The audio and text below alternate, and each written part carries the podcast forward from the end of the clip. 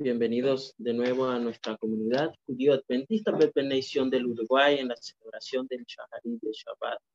Y esta mañana estamos haciendo la lectura de la Haftarah correspondiente a la Parashá Shemot. Vamos a cubrir nuestros rostros para tener una tefila.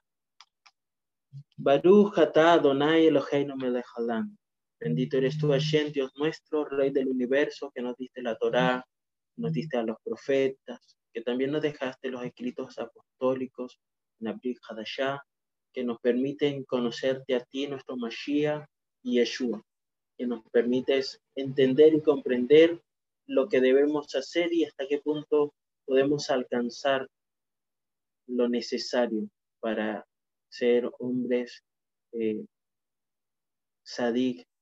con una emuna auténtica. Lo pedimos en esta hora que nos puedas hablar a nuestros corazones. En el nombre de Yeshua, nuestro Mashiach. Amén.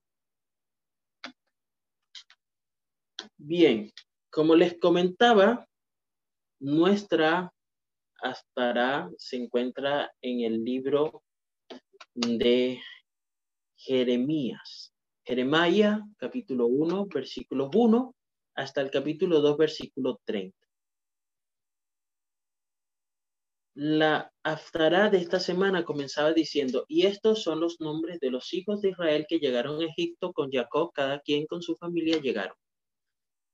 Y está relacionada o apunta esta para allá no solamente a decirnos, mira, este, eh, este es el comienzo de un pueblo, este es el comienzo de una nación, sino este es el comienzo de una nación a través del llamado de un hombre que va a dirigir a esta nación hasta mm, hacer o recibir el cumplimiento de la promesa de Hashem para su pueblo.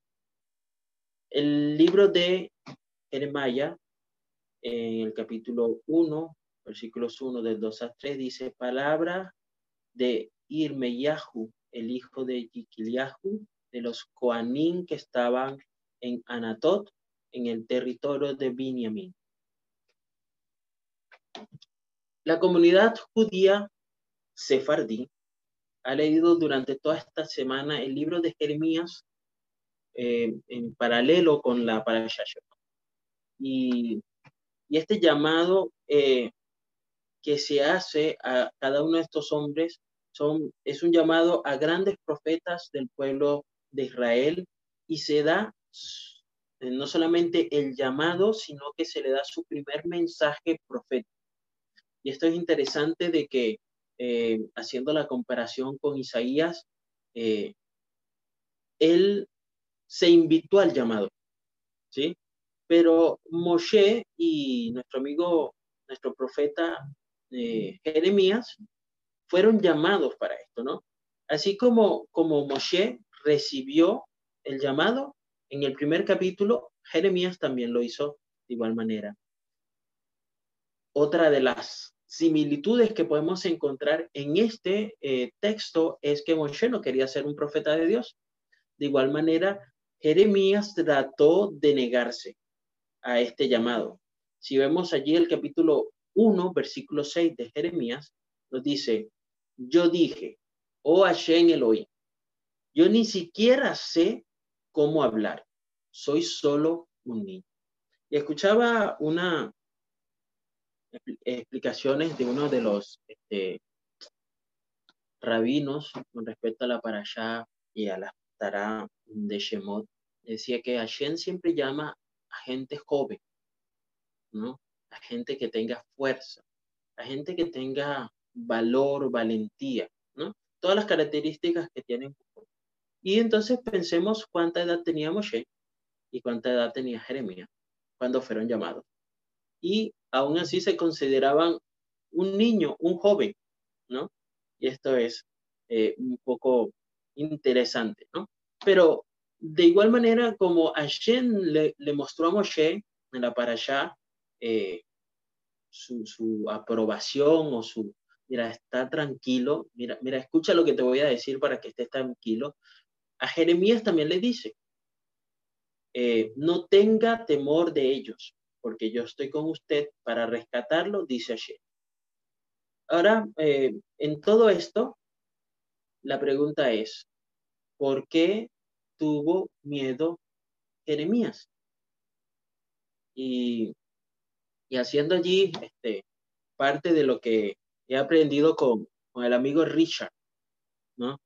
Este, que le gusta hacer esos eh, análisis de, de, de, la época, del lugar, de los años, y eso este, te lleva a tener una buena, una buena este, cosa, ¿no?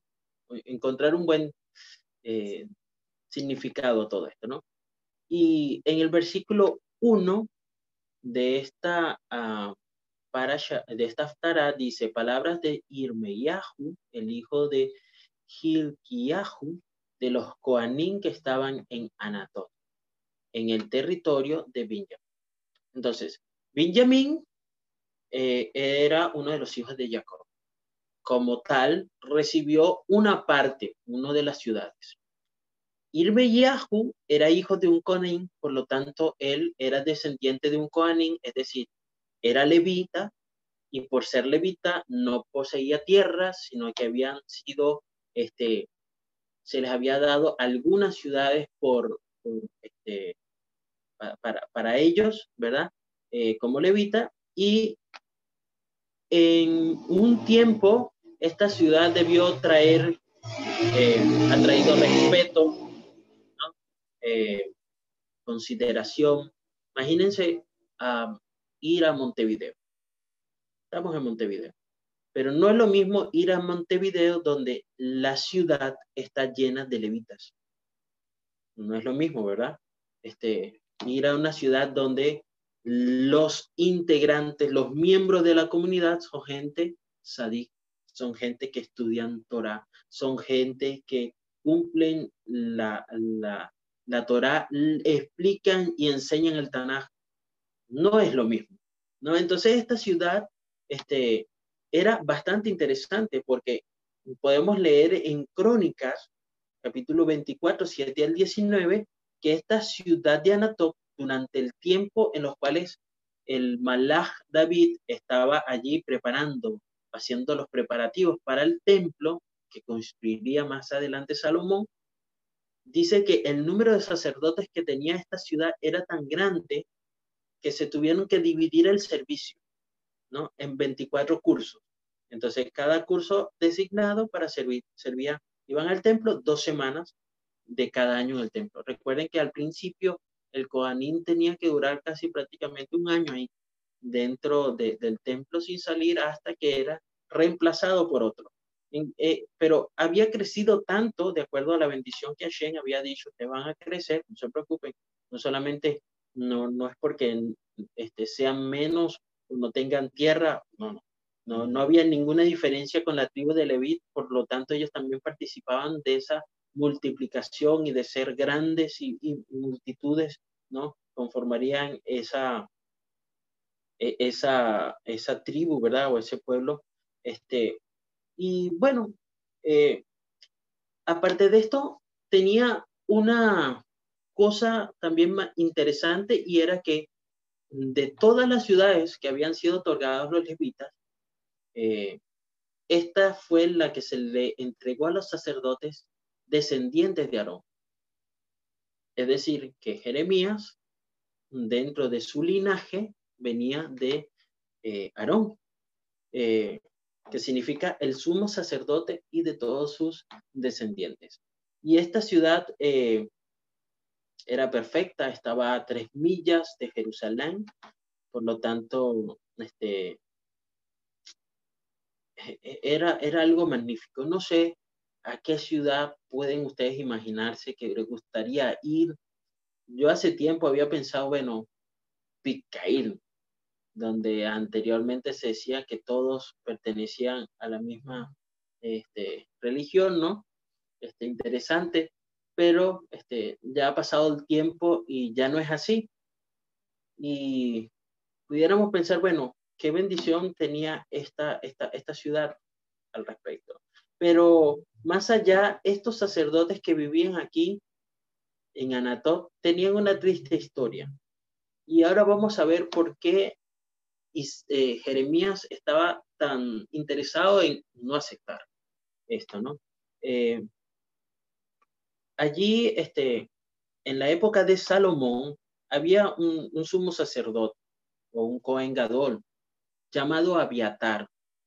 Este, este Abiatar había servido a su padre David. Y Abiatar no fue fiel al rey, al nuevo rey Salomón, sino que este, eh, se, puso en contra de Salomón. Entonces Salomón lo mandó llamar eh, y, decretó algo para él y sus descendientes. Y lo que decretó fue, mira, de ahora en adelante, está bien, y, es interesante este tipo de cosas porque la ciudad había sido dada por Dios a los sacerdotes, ¿verdad? Como herencia. Pero Salomón les dijo, mira, tú y tus descendientes ya no debían vivir, vivir en Jerusalén. ¿Sí? Este, fueron sacados de Jerusalén. Y habló el Meleja Abiatar, usted vaya a Anatot. Es decir, Anatot era la ciudad de castigo, ¿no? Era como que todos los malos van para allá. Este, usted vaya a Anatot a sus propios campos. Tú mereces morir pero no te pondré a muerte ahora mismo, puesto que usted cargó el arca de Hashem Elohim delante de David, mi, papá, y sufriste junto con mi papá en todo lo que él sufrió. Así que Abiatar fue exiliado, él y todos sus descendientes, todos, ¿verdad?, hacia la ciudad de sus antepasados. Y el segundo castigo que sufrió Abiatar, o este sumo sacerdote y todos sus descendientes fue, ¿no? que fue removido de ser Cohen de Hashem. Es decir, está bien, vas a estar en la ciudad donde Hashem te dijo que ibas a estar allí. Está bien, esa ciudad está allí para ti, pero no vas a estar como Cohen, vas a estar como un simple ciudadano más de la comunidad. Y bueno, fue nombrado Sadoc como, como nuevo sumo sacerdote y y es algo interesante porque de ahí en adelante todos los reyes de Israel dijeron, mira, ¿sabes qué? De esta familia, nada. Este, fue, fue eliminada de su linaje, así que ya no, no podemos seguir siendo nada. Ahora, Jeremías es llamado mientras vivía en Anatot. Segundo, era descendiente de Abiatar. Era miembro de una familia que no era respetada por ser descendiente de una familia que para ese tiempo era considerada una familia que estaba maldita, ¿no? Y ahora, más de 300 años después de que Salomón se convirtiera en rey, esta, esta orden del rey Salomón todavía estaba vigente, más de 300 años después. Y este, eh, por eso es que vemos a un descendiente de Leví que no está oficiando en el templo como sacerdote. Ni como sacerdote, ni como sacerdote, nada. Y esta decisión no solo fue la decisión, ¿verdad? Tomada por él, sino que como Hashem había dicho acerca de los vallit de Eli en Shiloé. ¿Recuerdan la historia de Eli? Eh, ¿no? Que también se les quitó el sacerdocio. Jeremías como que para completar su genealogía, su currículum vitae, no solamente era descendiente de Abiatar, sino que también era descendiente de Eli. Es decir, no había ninguna razón para elegirlo a él como profeta. ¿No? Eh, entendemos entonces por qué el pobre Jeremías no quería tener ningún tipo de participación en esto no sería aceptado ni como sacerdote, no sería aceptado como profeta, no sería respetado por nadie. Pero no muestra una vez más que Hashem no actúa de acuerdo a, nuestros prejuicios, ¿no? Y, aquí le dice lo mismo, aun cuando no era el mismo, y tal vez pudiéramos pensar en, en Moshe, qué privilegios, qué cosas tenía, porque Moshe era este, de acuerdo a lo que dice la tradición judía, lo que lo podemos buscar en, la historia, era este, el siguiente al trono. era alguien que tenía que haber estudiado para ser sacerdote de los dioses egipcios. Es decir, eh, estaba en un nivel de sacerdocio totalmente ajeno o lejano a Shen, ¿no? Y de igual forma fue llamado a ser un profeta. Y, la, respuesta de Hashem a, Jeremías es, no tenga temor de ellos, porque yo estoy con usted para rescatarlo, dice Hashem. Y fíjense que hay dos cosas aquí importantes. Y es que Jeremías no recibió su ordenación o consagración a través de un hombre, sino que la recibió de, Dios mismo, ¿no? Entonces Hashem nos dice en Jeremías 1, 9 y 10, extendió su mano y tocó mi boca y Hashem me dijo, así yo he puesto mis palabras en tu boca. He aquí, hoy yo te he nombrado sobre Goyín y sobre Malhutín para arrancar y para desarmar, para destruir, para demoler, para edificar y para plantar. Y eso nos, recuerda entonces un poco lo que estamos leyendo ahora de Isaías y de uh, ¿no? Con respecto a el ser llamados, el no en, en, en, enseguecernos con el orgullo, ¿no? Sino que, wow, cuando Dios nos llama, nos llama para un propósito, no es el hombre que nos está seleccionando, sino él mismo. Por lo tanto, todas las capacidades, así como decía, mm, comentaba Vania, este, no te preocupes, ya oraste, es suficiente, ¿no? Si Dios está en control de todo, pues deja que Él guíe y haga todo lo demás, ¿no? Entonces, eso es lo que nos enseña este llamado de Jeremías y, y de Moshe, ¿no? Este, con esa particularidad de que no querían recibir basado en sus expedientes, en su currículum vitae, en su genealogía. Pero cuando empezamos con este texto de eh, la parashá, de la historia de Moshe, de su nacimiento, su juventud, su edad adulta, ¿sí? Vamos viendo cómo, cómo, cómo va pasando esto, ¿no? Este, vemos que ahora aparece en la Besorá de Mateo, capítulos 8, capítulo 8 del 1 al 4. Les voy a leer. Dice, Hayomin Jaén. En esos días, las multitudes siendo muy grandes y no teniendo nada que comer, les habló Yeshua diciendo a su talmud, tengo rajamín sobre la multitud, porque han estado conmigo ahora por tres días y no tienen nada que comer.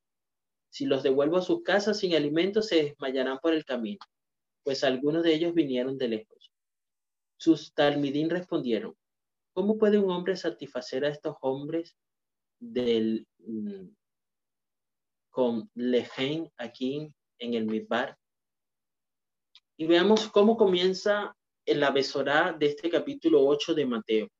Nos dice que Yeshua venía descendiendo de un monte y que lo venía siguiendo mucha gente, ¿no? Venía de su ciudad ah, favorita, venía de Capernaum. Este, sí, venía hacia los hacia el lago de Galilea. Y ¿Qué hacía Yeshua ahí? Estaba enseñando Torah, ¿verdad? Estaba enseñando la aplicación de la Torah en el tiempo que estaban viviendo. Y después de esta enseñanza, pues, eh, él subió al monte a descansar. Y no eran montes, no eran montañas, ¿sí? eran ciertas colinas que podían ser este, subidas sin mucha dificultad. De igual manera lo subía mucha gente, ¿no? Y podemos encontrar en la Besorá de Mateo muchos textos donde nos dicen que multitudes eran los que seguían, los que estaban allí. Y, es interesante porque Yeshua, todos los judíos estaban interesados, muchos judíos, la mayoría estaba interesado en él, le gustaba escucharlo, le gustaba seguirlo, le gustaba aprender de sus enseñanzas, ¿no? Eh, pero bajando de esta montaña, Yeshua se encuentra con un hombre enfermo lleno de fe. ¿sí? Y aquí se le acercó un Ish Mexorá, un hombre leproso, y le adoró, diciendo, Adoneinu, si quieres puedes ahora, si quieres puedes limpiarme, ¿me quieres sanar?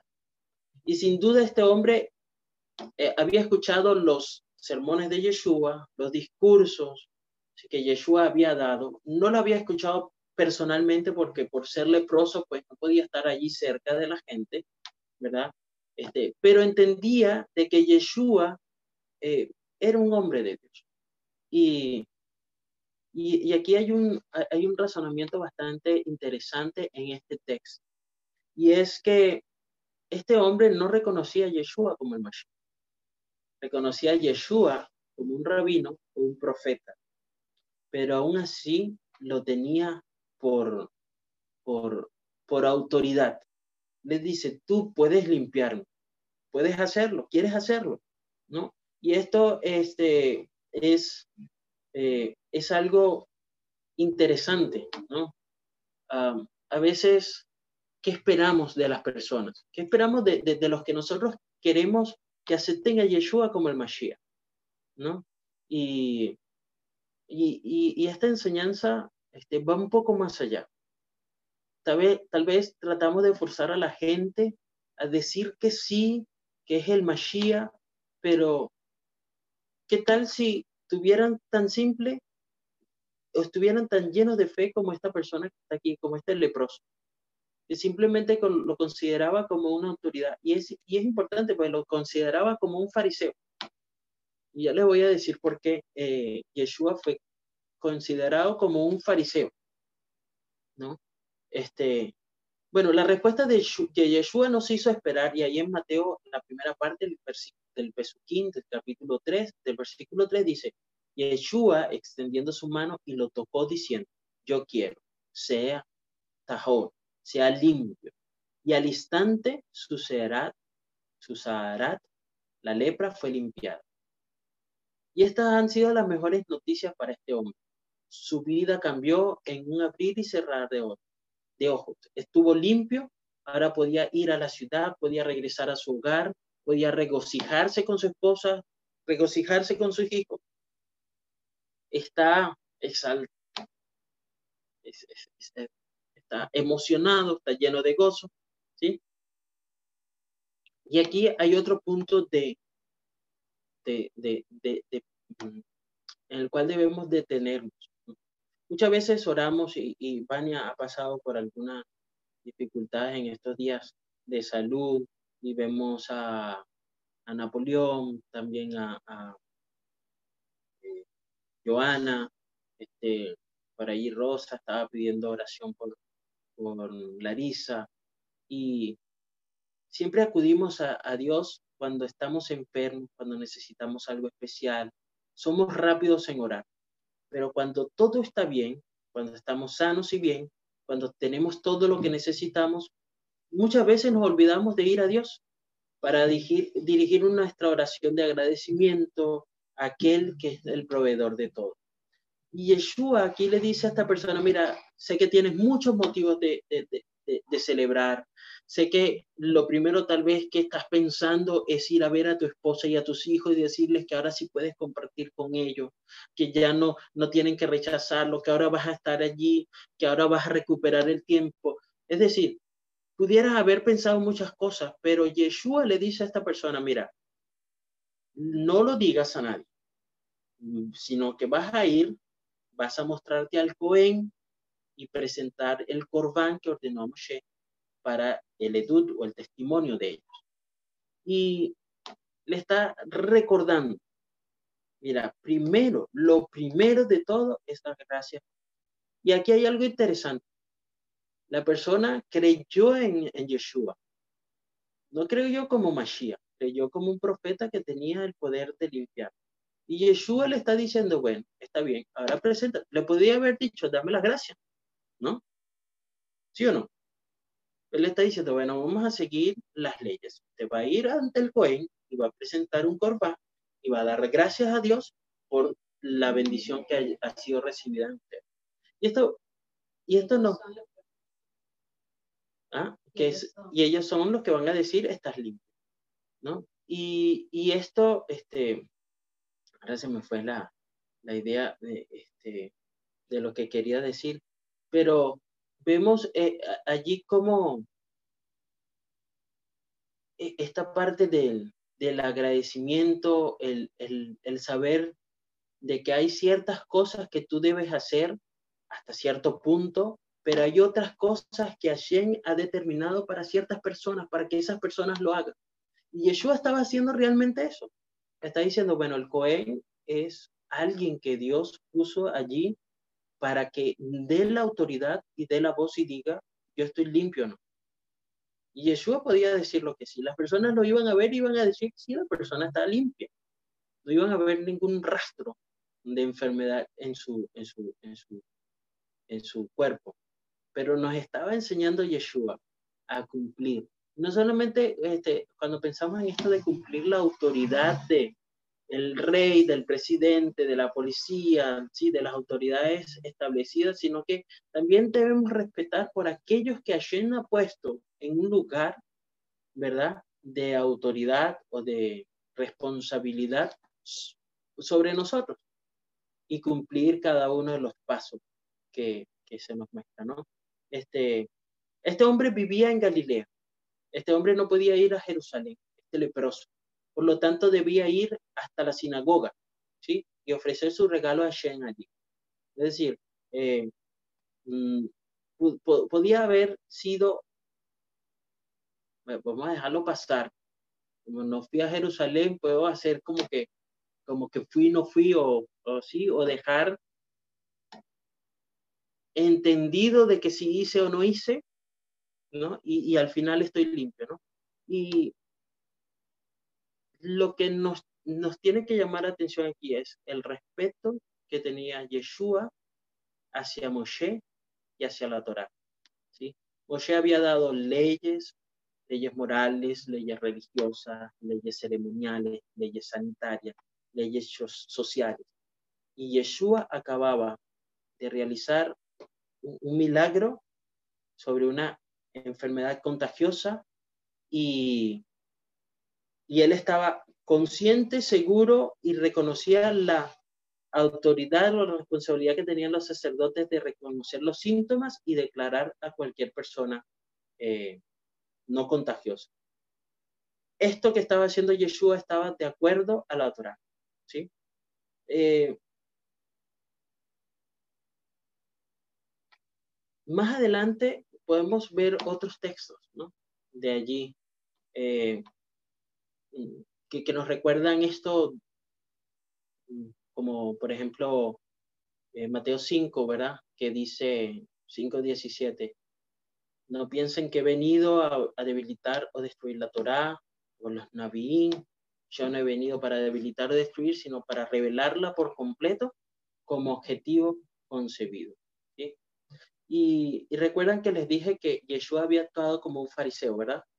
Y los fariseos eh, eh, eh, eran personas que estaban enfocados en ayudar al pueblo judío a seguir la Torá, para no romper los 613 mismos contenidas en la Torá.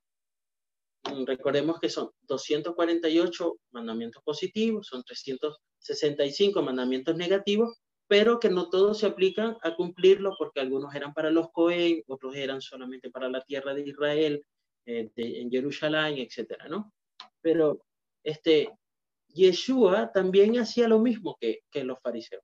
Construía una valla alrededor de los mandamientos de Dios para no romperlos. Por ejemplo, en Shemot 23 vamos a leer que eh, una de las leyes que fue dada por Moshe dice, no cocerás un cabrito en la leche de su ema, ¿no? En la leche de su madre. Pero los líderes religiosos pensaban que si un hombre tiene una sola cabra o dos cabras o una o dos vacas, está bien saber cuál cabra o vaca ha amamantado su bebé. Pero si eres un granjero y tienes mil cabras o tienes mil vacas, ¿cómo haces para saber quién sí y quién no? Entonces, es, si no es muy difícil, es imposible poder saber. Entonces, para que el fariseo pudiera hacer algo de manera de que el pueblo no fuera a fallar en esta ley, ¿qué hizo? Eh, hizo una cerca alrededor de este, mantenimiento, este mandamiento diciendo, nunca cocines carne con cualquier producto de leche. Entonces, lo que nosotros conocemos es hoy que las leyes kosher es la carne en una nevera, la leche, los lácteos en otra. No vas a hacer ninguna comida que tenga carne y lácteos en el mismo tiempo. Pero el, problema estaba en que esa carne y ese lácteo no pueden pertenecer al mismo animal o al animal y a su cría. Eso era todo. Entonces, ¿de qué manera nosotros vemos esto malo? Es algo bueno, ¿no? Es algo que nos permite a nosotros mantenernos a salvo para no transgredir el mandamiento. Es decir, expandieron el mandamiento solo para ayudar a los judíos, al pueblo judío a no quebrantar. Ahora fíjense que Yeshua, hablando de, uno de los diez mandamientos, dice eh, allí en, la besora de Mateo 5:27, dice, oyeron que fue dicho de los antiguos, no cometerás adulterio, le dice Yeshua, ¿no? Y Yeshua, utilizando este mismo método que utilizaban los eh, fariseos, le dice, bueno, yo les digo que cualquiera que mira a una mujer para codiciarla, ya adulteró en su corazón. Todo el que mira a una mujer con intención lujuriosa, ya cometió adulterio con ella en su corazón. Pero esto que está escrito aquí es un nuevo mandamiento. No es un mandamiento escrito en la Biblia hebrea. No se encuentra. No está allí. ¿No? Entonces, ¿qué es lo que hace? Está haciendo un cerco alrededor del séptimo mandamiento porque antes de que un hombre cometa adulterio, tiene que pensar de manera lujuriosa para luego entonces permitirse hacer tal sentimiento.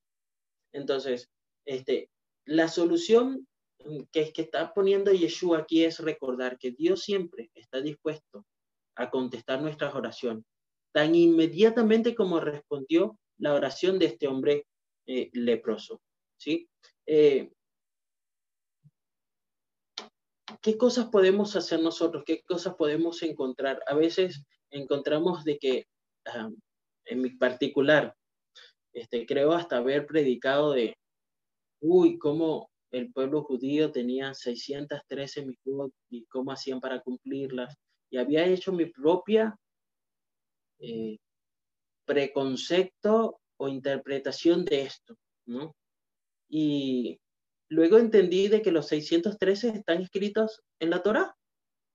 No es un invento de ellos, no es un invento del pueblo judío, están escritos en la Torá.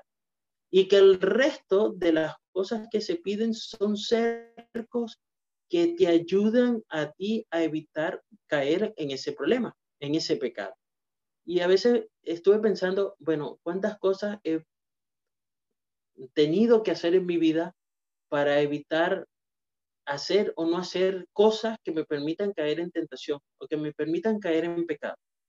Y eso significa que estoy construyendo un cerco sobre el mandamiento que no solamente me permita evitar el mandamiento, sino que me permita llegar siquiera cerca de, de transgredirlo. Pero la respuesta para todo esto es, si tú tienes una emuná auténtica, si tú tienes todo lo que se necesita, que es creer que Yeshua, que la Torá, ¿verdad? Están Moshe, están los profetas, están los escritos, están los escritos apostólicos, están los talmidim. Cada uno de ellos fue dejado allí específicamente para recordar, para hacernos entender, comprender y aceptar la misión creadora y salvadora del Mashiach, para que nosotros solamente a través de una oración podamos tener la seguridad de que así como el Shen, de que Yeshua, perdón, contestó la oración de este leproso y lo sanó de manera instantánea, nosotros también pasaremos a tener respuesta inmediata, ya sea para hablar, ya sea para nuestras enfermedades, ya sea para nuestro trabajo, para nuestra familia, para cualquier ámbito e incluso para avanzar en las cosas que ayer nos pide, nos ha dicho que, que somos los responsables de cumplir con esa tarea, entonces una simple oración será inmediatamente respondida para que nosotros podamos cumplir nuestro cometido. Que ayer nos bendiga y nos guarde en este día y que nosotros podamos ponerlo a Él en primer lugar. Shabbat Shalom para cada uno de ustedes.